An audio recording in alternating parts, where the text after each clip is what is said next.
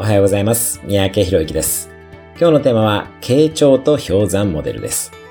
傾聴の氷山モデルという考えがあります。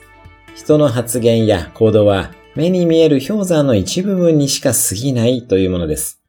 発言や行動の背景には、考えと感情、価値観と信念、そして一番奥に恐れと願いがあります。